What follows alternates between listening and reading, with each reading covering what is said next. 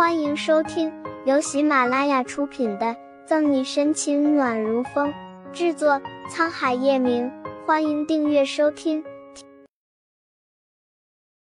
第五百一十四章宣布婚期。本台记者了解到，照片上的人的确是左心言和叶晨宇无疑。于是有人说，天才儿童左新阳是他们二人隐婚所生。也有人称。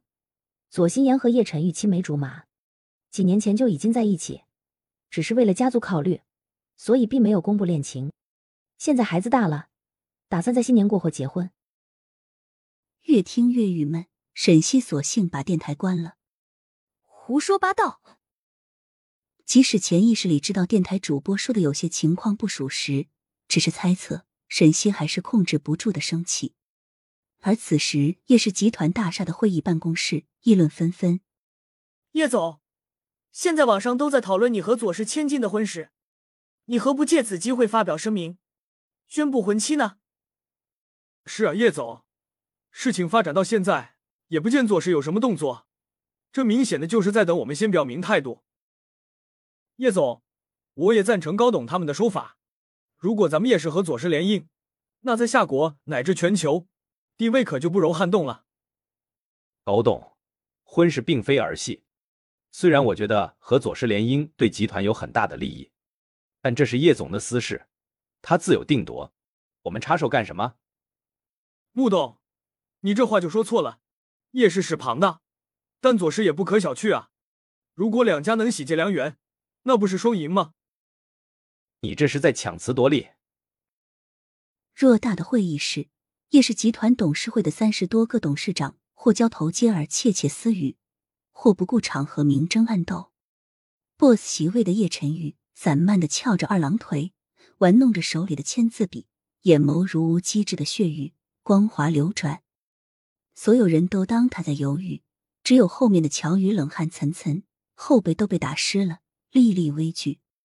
这些老东西真的太天真了，尤其那些主张叶左联姻的。他们都以为叶总是软柿子任人捏，说去谁就去谁的吗？真的是太天真了。叶晨玉从进来开始都没有说话，会议室的气温也一降再降，争得面红耳赤的董事长们发现了不对，声音慢慢小了下来，直至消失。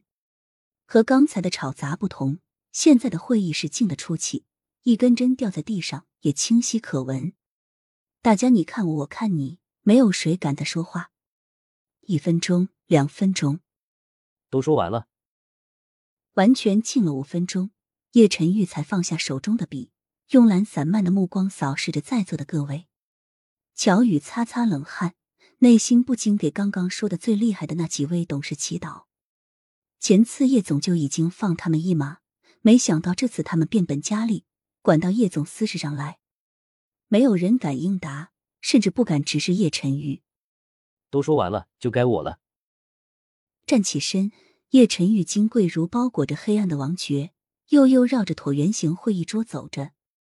我怎么不知道？我叶氏已经沦落到需要我这个总裁牺牲婚姻才能在国际上站稳脚跟，需要娶一个和我毫无关系的女人，才能给公司带来利益。叶总，左小姐怎么能说和你没有关系呢？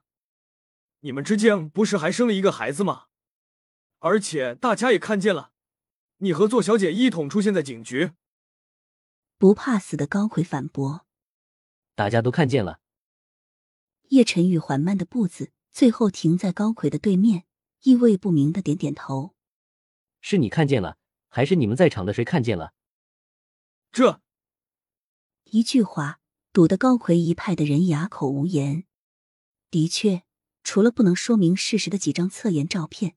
他们谁都没有亲眼看见叶晨玉和左心言在一起。叶总，先不管你和左小姐有没有真的一同出现在警局，但现在事情已经发酵到顶峰，难道我们还像以前那样冷处理吗？